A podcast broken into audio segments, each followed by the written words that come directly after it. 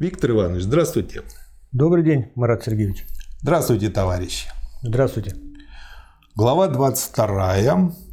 Превращение прибавочной стоимости в капитал. То есть я отсюда сразу для себя делал маркер, что прибавочная стоимость – это еще не капитал. Нет, прибавочная стоимость э, – это, скажем так, результат движения капитала. Угу. Но Хорошо. она в то же время, если мы стоим на позиции диалектики, она является источником э, накопления капитала. Хорошо. Что скажете? Давайте вспомним 21 главу «Простое воспроизводство». Э, там Марс дает понятие воспроизводства – как э, процесс производства, рассматриваемый в постоянной связи и непрерывном потоке своего возобновления. И вот в этом абстрактном э, понятии определения воспроизводство, оно свойственно всем, любой формации. Это первое. И второе, для любого этапа развития человечества характерно вообще-то расширенное воспроизводство. Потому что, ну, сущность человека какая? Что творить, создавать, да. вот, э, сказать, создавать прогресс. И все формации, для всех формаций характерно расширенное воспроизводство. То есть в увеличивающемся, так сказать, расширяющемся размере. Ну, не составляет исключения и капитализм. Но это расширенное воспроизводство можно как бы условно разбить на две части или на две, два кусочка. Это неправильно, два момента – Угу. Как простое, как повторение в неизменном масштабе, так и расширенное. И вот Маркс рассматривает простой, сначала простое воспроизводство как момент расширенного. Вот это была первая глава. А сейчас он, в соответствии сказать, с э, требованием диалектики, переходит к рассмотрению уже расширенного воспроизводства. Угу. То есть производство в расширенном масштабе. Но, естественно, в его капиталистической форме. Понятно. Первый пункт – капиталистический процесс производства в расширенном масштабе, превращение законов собственности товарного производства в законы капиталистического присвоения. Раньше мы исследовали, каким образом прибавочная стоимость возникает из капитала. Теперь посмотрим, каким образом капитал возникает из прибавочной стоимости. А. Теперь понятно. Применение прибавочной стоимости в качестве капитала или обратное превращение прибавочной стоимости в капитал называется накоплением капитала. Можно это считать определением? Можно. Рассмотрим сначала этот процесс с точки зрения отдельного капиталиста. Пусть, например, предельный фабрикант авансирует капитал в 10 тысяч фунтов стерлингов, в том числе 4 пятых в виде хлопка машин и так далее, и пятой в виде заработной платы.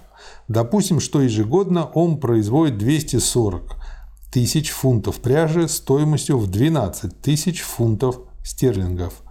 При норме прибавочной стоимости в 100% Прибавочная стоимость заключена в прибавочном или чистом продукте, составляющем 40 тысяч фунтов пряжи, ну или 2000 фунтов стерлингов, которая будет реализована при продаже. Сумма стоимости в 2000 фунтов стерлингов есть сумма стоимости в 2000 фунтов стерлингов. Ни по виду, ни по запаху этих денег нельзя узнать, что они прибавочная стоимость. Тот факт, что данная стоимость является прибавочной стоимостью, указывает лишь, каким путем она попала в руки своего собственника, но нисколько не меняет природы стоимости денег. Таким образом, предельный фабрикант, чтобы превратить в капитал эту вновь поступившую к нему сумму в 2000 фунтов стерлингов, должен при прочих равных условиях авансировать 4 пятых ее на закупку хлопка – и так далее, и одну пятую на закупку новых рабочих предельщиков. Причем последние найдут на рынке жизненные средства, стоимость которых он им авансировал. Тогда этот новый капитал в 2000 фунтов стерлингов будет функционировать в предельном деле и со своей стороны принесет прибавочную стоимость в 400 фунтов стерлингов. Ну тут все понятно. Добавите что-нибудь? Нет, ну вот простое воспроизводство. Угу. Речь идет о том, что капиталист получив прибавочную стоимость, все это тратит на свое потребление. А тут он не все проел. Не проел, пропил, купил предметы роскоши и прочее, прочее, прочее. А здесь часть прибавочной стоимости он снова превращает в капитал. А капитал это состоит из двух составных вещей. Постоянный капитал или средства производства да. и переменный капитал, рабочая сила. То есть вот первый вот. Второй, он следует из э, вот этой логики рассуждения, где он может найти, должен и вообще может найти дополнительные средства производства и дополнительную рабочую силу. Но только на рынке, да. капиталистическом. Соответственно, возникают вот первые два простых условия. То есть вот это угу. производство, капиталистическое производство, рассматриваем в целом, должно обеспечить то есть в наличии должны быть э, на рынке дополнительные средства производства и дополнительная рабочая сила. Да. А рабочей силе что нужно? Даже питаться. новый дополнительный. Питаться, одеваться. То есть должен быть определен, должен, должны быть наличие определенных жизненных средств, необходимых для воспроизводства рабочей силы. Да. Для того, чтобы накоплять, необходимо часть прибавочного продукта превращать в капитал. Но, не совершая чуда, можно превращать в капитал лишь такие предметы, которые могут быть применены в процессе труда, то есть средства производства. И далее такие предметы, которые способны поддерживать жизнь рабочего, то есть жизненные средства. Следовательно, часть годового прибавочного труда должна быть употреблена на изготовление добавочных средств производства и жизненных средств сверх того их количества, которое необходимо для возмещения авансированного капитала. Одним словом, прибавочная стоимость лишь потому может быть превращена в капитал, что прибавочный продукт, стоимостью которого она является, уже заключает в себе вещественные составные части нового капитала. Итак, накопление капитала, рассматриваемое конкретно, сводится к воспроизводству его в расширяющемся масштабе. Кругооборот простого воспроизводства изменяется и превращается по выражению Сисманди в спираль. Ну, понятно, все, все как бы шире, шире и шире. Мы не должны забывать, что наряду с новообразованными капиталами первоначальный капитал продолжает воспроизводить себя и производить прибавочную стоимость. И что то же самое можно сказать и о каждом накопленном капитале в его отношении к созданному им добавочному капиталу.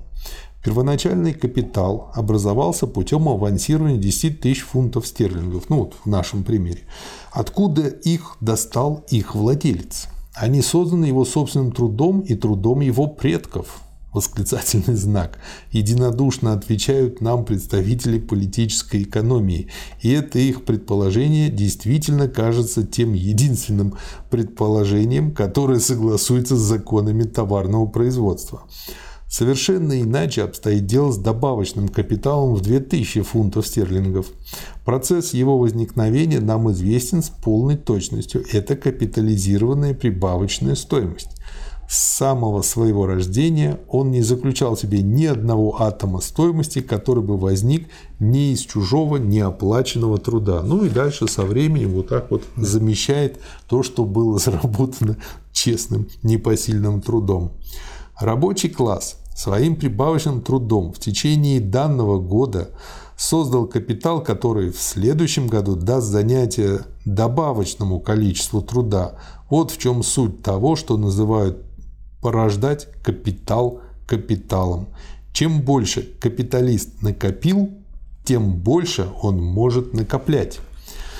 Постоянная купля и продажа рабочей силы есть форма, Содержание же заключается в том, что капиталист часть уже овеществленного чужого труда, постоянно присваиваемого им без эквивалента, снова и снова обменивает на большее количество живого чужого труда. Первоначально право собственности выступало перед нами как право, основанное на собственном труде. По крайней мере, мы должны были принять это допущение так как друг другу противостоят лишь равноправные товаровладельцы. Причем средством для присвоения чужого товара является исключительно отчуждение своего собственного товара. а этот последний может быть создан лишь трудом. Теперь же оказывается, что собственность для капиталиста есть право присваивать чужой неоплаченный труд или его продукт для рабочего, невозможность присвоить себе свой собственный продукт. Отделение собственности от труда становится необходимым следствием закона, исходным пунктом которого было, по-видимому, их тождество.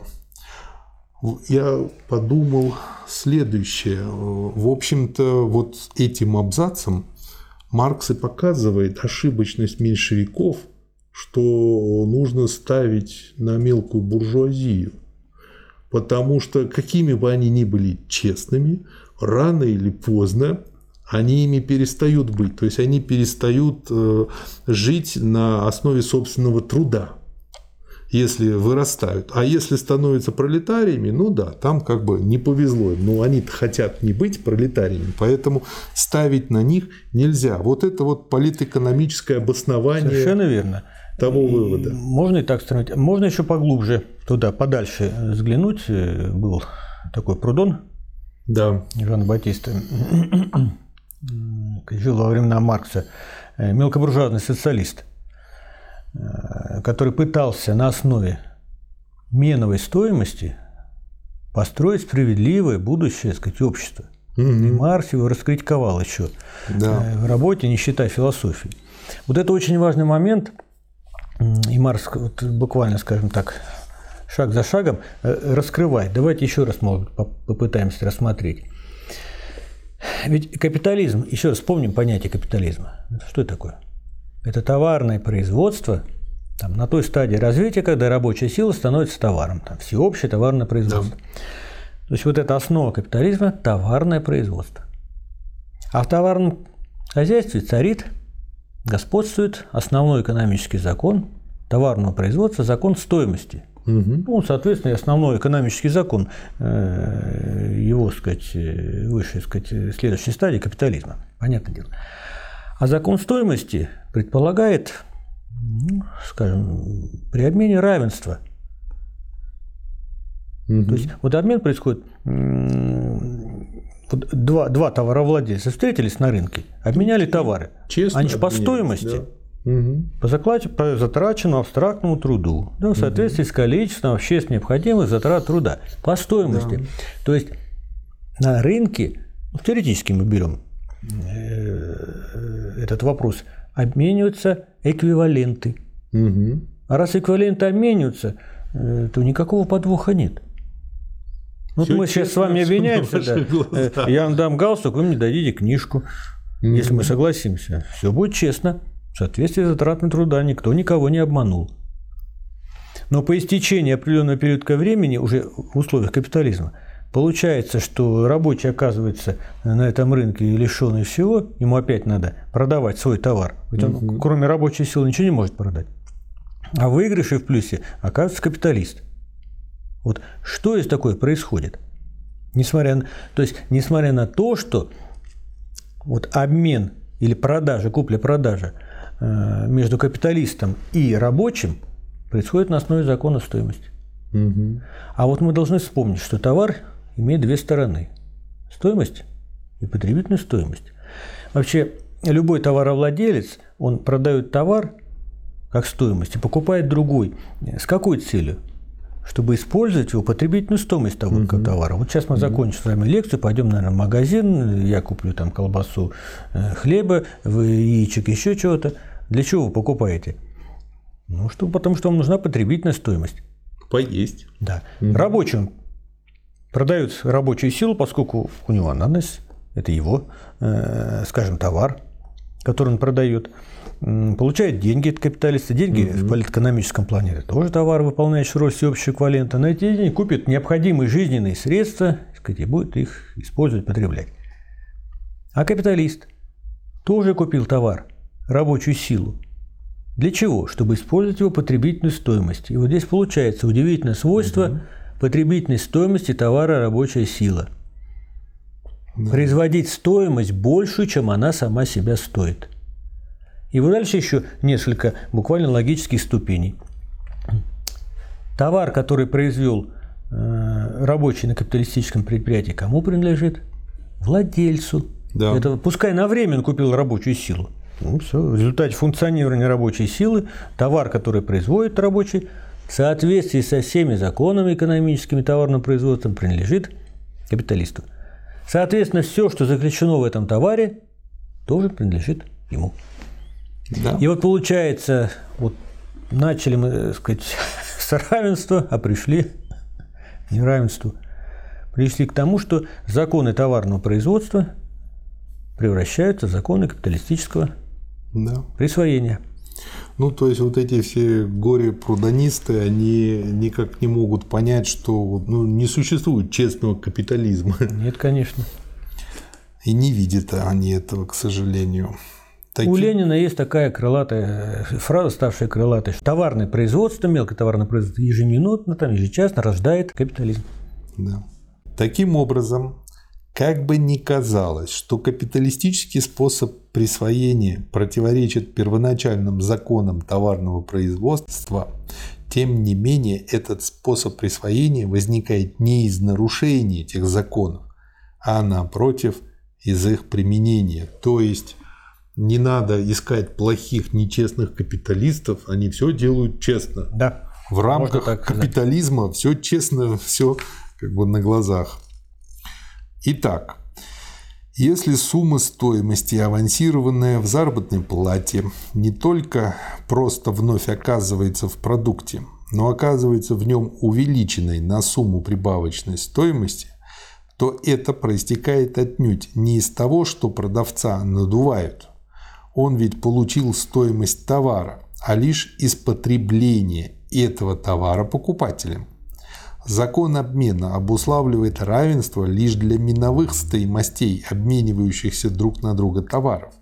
Он даже с самого начала предполагает различие их потребительных стоимостей и не имеет ничего общего с их потреблением, которое начинается лишь тогда, когда акт торговли вполне закончен и завершен. Вот очень глубокая мысль. Я согласен с Энгельсом, что Маркс гений. Увидеть это.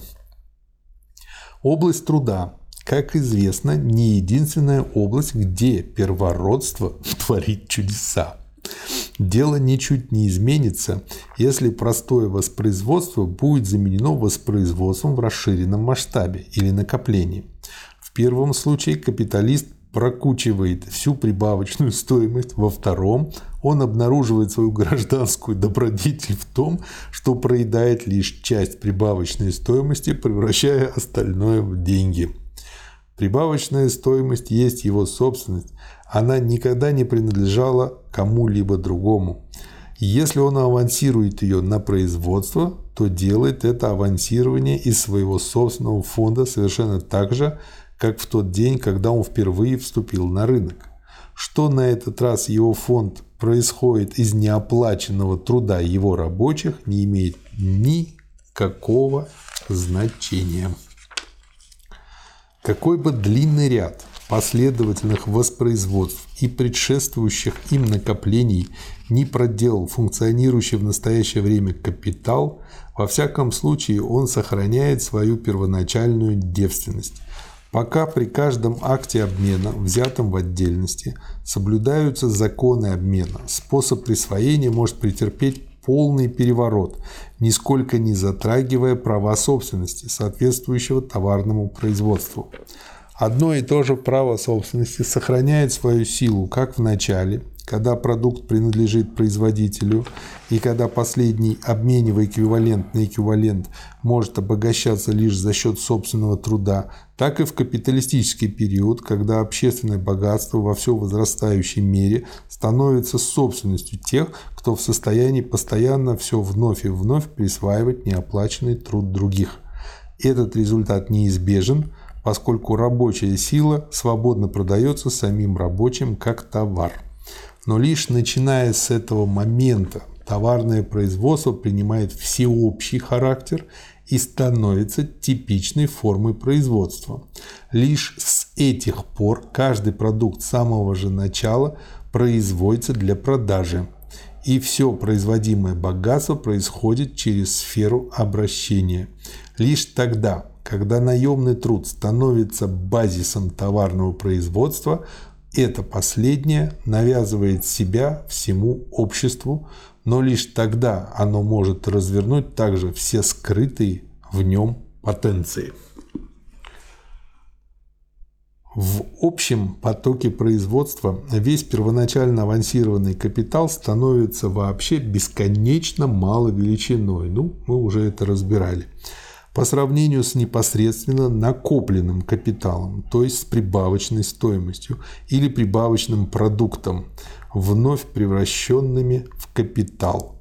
Поэтому политическая экономия изображает капитал вообще как накопленное богатство, превращенную прибавочную стоимость или доход, которая снова применяется для производства прибавочной стоимости, а капиталиста как владельца прибавочного продукта. То есть после того, как мы перешли к всеобщему товарному хозяйству, то есть изжили вот все пятна там рабовладения и феодализма. И производства. Да, да, говорить о стартовом капитале смысла не имеет. Оно уже бесконечно мало, и поэтому так и определяют политэкономии, как вот написано у Маркса. Я так понял. Есть что добавить? Так, а нет, мы вывод, вывод сделали. Второй пункт – ошибочное понимание политической экономии воспроизводства в расширенном масштабе.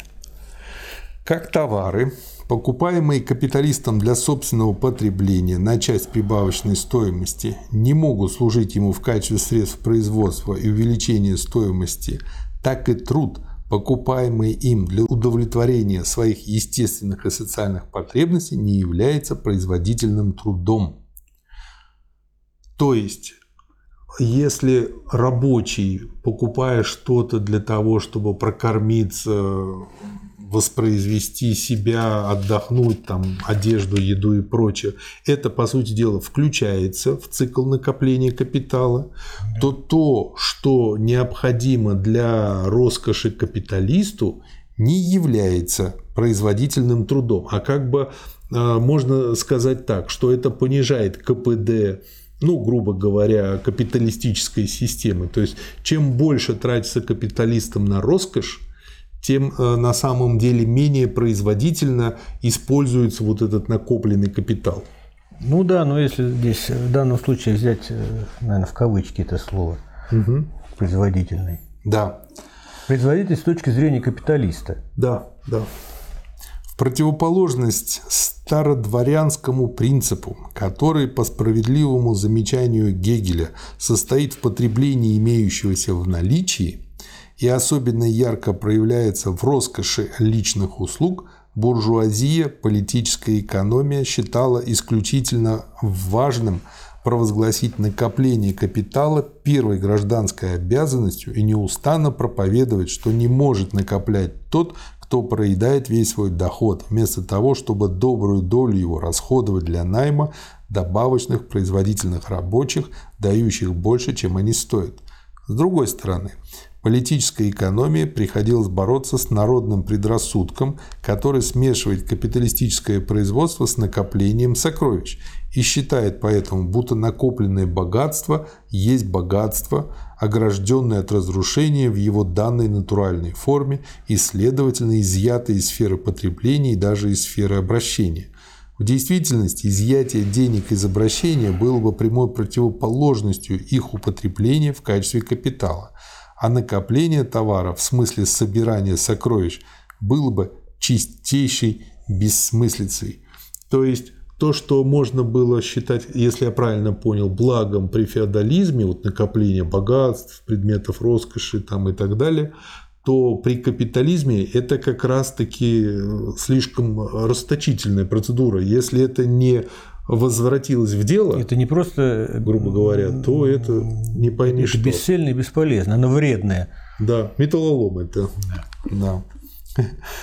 Не может быть большего заблуждения, чем повторяемое Рикардо и другими вслед за Адамом Смитом утверждение, будто та часть дохода, о которой говорится, что она присоединилась к капиталу, потребляется производительными рабочими. Ну да, понятно. Согласно этому представлению, вся прибавочная стоимость, превращающаяся в капитал, должна стать переменным капиталом. В действительности она, как и первоначально авансированная стоимость, разделяется на постоянный капитал и переменный капитал, на средства производства и рабочую силу. Ну, это, в общем-то, уже внимательным читателям очевидно. Ну вот можно так рассмотреть этот вопрос. Угу. Значит, стоимость товара капиталистически произведенного распадается, я напомню нашим слушателям, на три компонента. Это стоимость потребленных средств производства или постоянный капитал, обозначается буковкой С латинская. Да. Плюс переменный капитал, затраты на рабочую силу, угу. В переменная. Да. Плюс прибавочная стоимость. Как идет процесс накопления? Что вот капиталист берет часть М, часть прибавочной стоимости, и направляет на приобретение добавочного C, постоянного капитала, v. C, там C штрих, например, угу. плюс V штрих. Угу. И вот так идет накопление с каждым циклом. И в результате что мы видим? Что и C тоже увеличивается. Да. Ну, вспомню э, самый простой пример. Скажем, 200 лет назад вот был горняк, да, шахтер. Угу. Что у него в руке было? Кирка. Кирка. Ну, лет 100 назад, там, 90 лет назад. Тот же шахтер, но в руке у него что был? Уже отбойный мейнул моток. Да. А сейчас шахтер, что у него в руке? Экскаватор там Экскаватор, да, или машина уже. Робот уже управляемый дистанционно. Да. Вот. А что вот э, полагали классики, есть такое еще понятие догма Смита – Угу. Вот они тоже рассматривали вот это вот С плюс В плюс М. Угу. Задавали вопрос, а С чего угу. состоит? Ну, наверное, еще да, там предыдущего С плюс В плюс М, а то, С тоже из С плюс В плюс М. И они приходили к ошибочному выводу, что последнее там С, первое, э, э, э, самое первое, да. да, нулевое, оно распадалось на доходы, на В плюс М. И все у него, э, весь у него, так сказать, продукт распадался на цепь доходов В плюс М.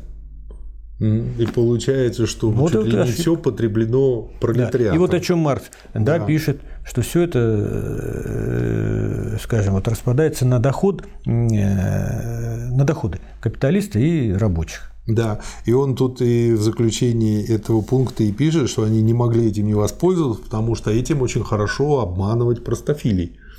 Потому что говорит, ну вот, вот все как бы вы потребили, я да. тут честный капиталист. Да. Третий пункт. Разделение прибавочной стоимости на капитал и доход. Теория воздержания. Ух ты.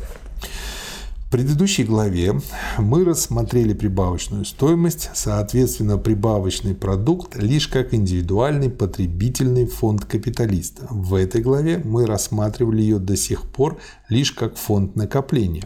В действительности прибавочная стоимость есть не только первый и не только второй фонд, а и то, и другое вместе. Часть прибавочной стоимости потребляется капиталистом как доход, Другая часть ее применяется как капитал или накопляется. Лишь как персонификация капитала капиталист пользуется почетом. В этом своем качестве он разделяет с собирателем сокровищ абсолютную страсть к обогащению. Но то, что у собирателя сокровищ выступает как индивидуальная мания, то для капиталиста суть – действия общественного механизма, в котором он является только одним из колесиков. Кроме того, развитие капиталистического производства делает постоянное возрастание вложенного в промышленные предприятия капитала необходимостью, а конкуренция навязывает каждому индивидуальному капиталисту имманентные законы капиталистического способа производства как внешние принудительные законы. Она заставляет его постоянно расширять свой капитал для того, чтобы его сохранить. А расширять свой капитал он может лишь посредством прогрессирующего накопления.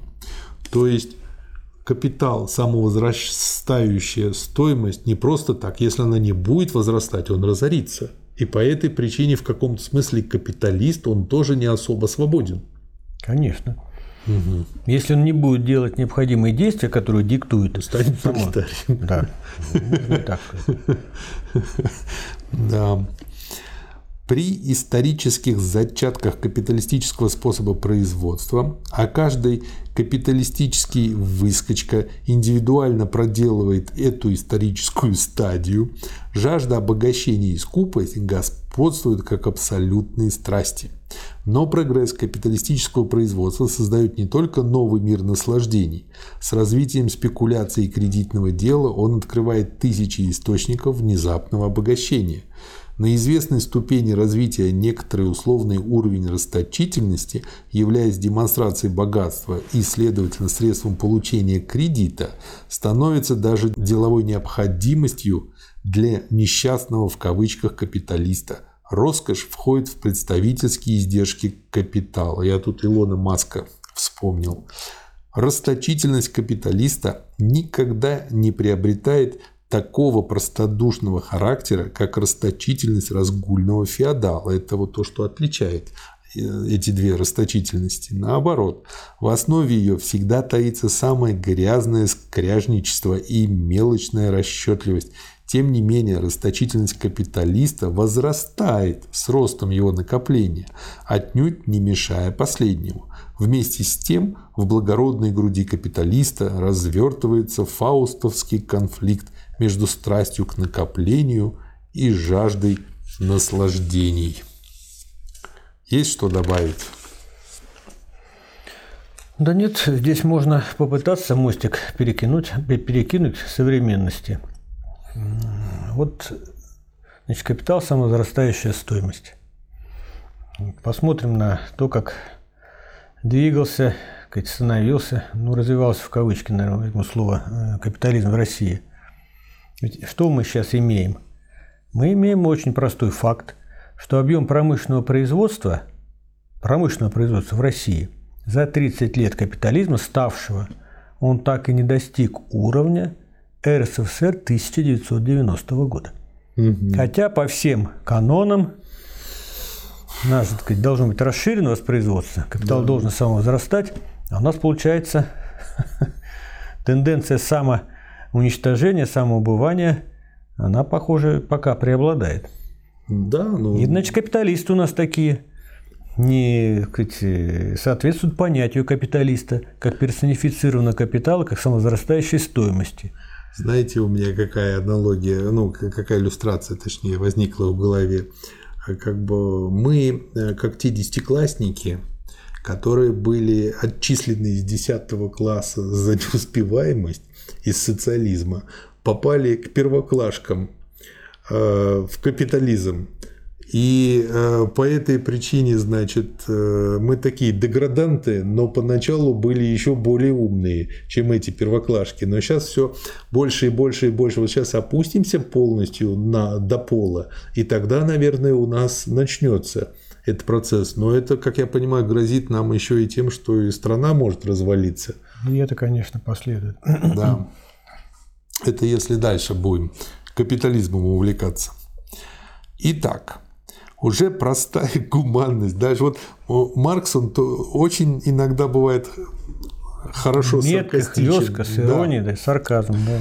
Да, уже простая гуманность, очевидно, требует, чтобы капиталист был избавлен от мученичества и искушений тем же самым способом, каким отмена рабства избавила недавно рабовладельца Джорджии от тяжкой дилеммы – растранжирить ли на шампанское весь прибавочный продукт, выколоченный из негров рабов, или же часть его снова превратить в добавочное количество негров и земли. Следующий пункт – обстоятельства, определяющие размеры накопления независимо от той пропорции, в которой прибавочная стоимость распадается на капитал и доход, степень эксплуатации рабочей силы, производительная сила труда, увеличение разницы между применяемым капиталом и капиталом потребляемым, величина авансированного капитала. Очень длинное название параграфа. Ужасно длинное, да, что скажете? Можно подсказать. Значит, Маркс рассматривает в этом параграфе факторы, которые влияют на накопление капитала. Да. И сразу дает подсказку. Вот в одной из глав э, предыдущих э, Маркс рассматривал, и мы вместе с ним, э, факторы, которые влияют на величину прибавочной стоимости. Вот все эти факторы, которые способствуют увеличению прибавочной стоимости, они автоматически будут способствовать увеличению накопления капитала. Поскольку да. накопление капитала – это превращение части прибавочной стоимости в добавочный капитал. Поэтому достаточно, чтобы ответить э, вот на вопрос, э, поставленный в этом параграфе, достаточно вспомнить, какие факторы влияют на увеличение прибавочной стоимости. Ну, вспомним, норма прибавочной стоимости – это что такое? Отношение прибавочной стоимости к переменному капиталу mm-hmm. – это первый фактор. Повышение нормы прибавочной стоимости оно ведет к увеличению прибавочной стоимости. Да.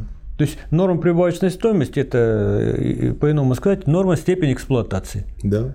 Чем больше степень эксплуатации, тем больше капиталист сказать, выколачивает, выбивает, вышибает из рабочих это самой прибавочной стоимости. Ну, поэтому он так и заинтересован в механизации, автоматизации, цифровизации. Не обязательно, этих... не обязательно. Есть разные методы. Например, увеличение рабочего дня. Угу. И это можно сделать так же хитро, как вот э, все время пытаются у нас сделать четырехдневную рабочую неделю. Ну, том работайте по 10 часов. В том числе так. Вот. Четыре дня. Методов уже там э, отдыхать. десятки, если не сотни. Мы берем по крупному. Второй фактор – рост производительности труда. Угу. Он что означает? Это я быстрее работу, работу. Это с точки зрения рабочего. Для капиталиста, что в результате роста производительности труда капиталист получает больше товаров. Да. Так? И он даже может поделиться премией, так это сказать, уже последующий. бонусом. Это уже последующий. Он больше товаров получает, чем, скажем, другой капиталист, который не повышал производительность угу. труда.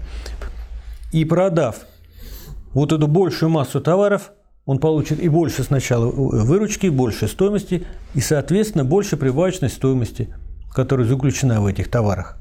Да. Ну и, грубо говоря, тут что получается? Тут мне это напоминает э, ситуацию. Я консультировал одну компанию, у них была проблема.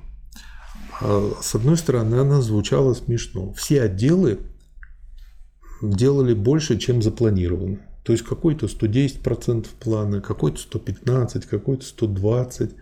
Но у всех при этом все равно были колоссальные проблемы – и с платежами, и с развязкой, и с бонусами и прочим, и денег всегда не хватало на счету, и они не могли понять. Хотя компания крупная, программистская, worldwide, почему это не получается? Ведь все же не просто работают, работают так, что и награждать нужно людей дополнительно. Вот. А когда я им просто вот нарисовал все на графике и сказал, ребята, ну у вас же все разрывается, вы же с разными скоростями все бежите, у вас нету единого целого, а раз нет этого единого целого, вот у вас и получаются все косяки. Ну, дальше они там автоматически выводятся. Вот. И здесь ведь получается интересная тоже вещь. Грубо говоря, у рабочего тоже может при такой эксплуатации повыситься зарплата там, на рубль, но у капиталиста на 100 рублей доход повысится. И поэтому э, противоречие и разница между ними, капиталистом и пролетарием, будет только увеличиваться. И поэтому и дальше будет только уменьшаться количество людей, которым принадлежит весь мир, все средства производства. То есть это как аргумент по отношению к тем людям, которые говорят, ну ладно, пусть капиталист зарабатывает больше, но я же стал жить-то лучше. Но это все равно увеличивает противоречие и разрывает систему. Дальше очень интересное заявление. Если бы рабочие могли питаться воздухом, их нельзя было бы купить ни за какую цену. Я вот тут подумал, сейчас пошла пропаганда тому, что надо есть опарышей. И я думаю, скоро какой-нибудь академик наш выйдет и скажет, насколько это даже не просто хуже, а лучше, чем говядина и свинина. Эксплуатировать нас не смогут. Значит, рабочий будет идти в магазины, если там не будет говядины, а будет дешевый опарыш, деваться будет некуда. Это берет к снижению стоимости рабочей силы. И что такое стоимость рабочей силы? Это стоимость средств существования рабочего его семьи. На и... понижение стоимости рабочей силы воспользуется кто? Капиталист. И на производстве у которого автоматически... они дополнительно еще заработают. И там еще помню. А здесь да. для всех остальных рабочих, если не дай бог будут этим питаться, значит, капиталисты ну, вот эту разницу тут себе положат в карман в виде увеличивающейся прибавочной стоимости. То есть получается интересный вывод, что борьба за хорошее качественное питание это в каком-то смысле еще и какой-то элемент э, борьбы пролетариата против капитала. Ну, как элемент, да. Поскольку Такой она, слабенький, но ну, она объективно ведет к повышению стоимости рабочей силы. Угу. Да. Следовательно, даровой труд есть предел в математическом смысле этого слова. К нему всегда можно приближаться, никогда, однако, не достигая его. Постоянная тенденция капитала состоит в том, чтобы не извести рабочих до этого нигилистического уровня. Общий итог таков. Овладевая двумя первичными созидателями богатства, рабочей силы и землей, капитал приобретает способность расширения – позволяющую ему вывести элементы своего накопления за границы, определяемые, казалось бы, его собственной величиной, то есть стоимостью и массой тех уже произведенных средств производства, в виде которых капитал существует. Другим важным фактором накопления капитала является уровень производительности общественного труда, с ростом производительности труда происходит, как мы видели, удешевление рабочего, а следовательно возрастание нормы прибавочной стоимости даже в том случае, если реальная заработная плата повышается. Развитие производительной силы труда оказывает влияние также и на первоначальный капитал, то есть на капитал, уже находящийся в процессе производства. Часть функционирующего постоянного капитала состоит из средств труда, каковы машины и так далее, которые могут быть потреблены, следовательно, воспроизведены или замещены новыми экземплярами того же рода лишь в течение более или менее продолжительных периодов. Но ежегодно часть этих средств труда отмирает, то есть достигает конечной цели своей производительной функции.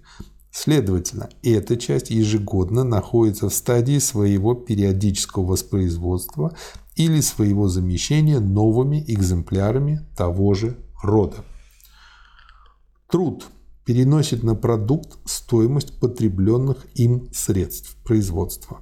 С другой стороны, стоимость и масса средств производства, приводимых в движение данным количеством труда, растут пропорционально увеличению производительности труда. Следовательно, если данное количество труда и присоединяя к своему продукту всегда одну и ту же сумму новой стоимости, то с ростом производительности труда растет та старая капитальная стоимость, которая при этом переносится на продукт. Очень хорошее замечание. С ростом капитала растет разница между применяемым капиталом и потребляемым капиталом. То есть они, получается, в процентном отношении потребляют от того, что имеют, все меньше и меньше. Так как прошлый труд поступает всегда в одежде капитала, то есть пассив труда рабочих А, Б, С и так далее превращается в актив неработающего лица X, то буржуа и экономисты бесконечно восхваляют заслуги прошлого труда. Шотландский гений Маккулах – полагает даже, что прошлому труду должно причитаться свое особое вознаграждение – процент, прибыль. Непрерывно растущее значение прошлого труда, участвующего в форме средств производства в живом процессе труда, приписывается не самому рабочему, прошлым неоплаченным трудом которого являются средства производства, а отчужденному от рабочего воплощению этого труда, его воплощению в капитале. Тоже здорово. Вот как они все-таки умеют вывернуться. Вот здорово. Вот этому... Не задача такая. Учиться. Они мастера, конечно, в этом. Чем больше растет капитал благодаря последовательному накоплению, тем сильнее возрастает и та сумма стоимости, которая распадается на фонд потребления и фонд накопления. Капиталист может поэтому жить более роскошно и в то же время усиливать свое воздержание в кавычках. И в конце концов все движущие пружины производства действуют тем энергичнее, чем сильнее расширяется вместе с массой авансированного капитала масштаб производства. Есть что добавить? Ну, вот Маркс здесь вводит угу. новые понятия, они знакомые. Угу. Это применяемый капитал и потребленный капитал. Да.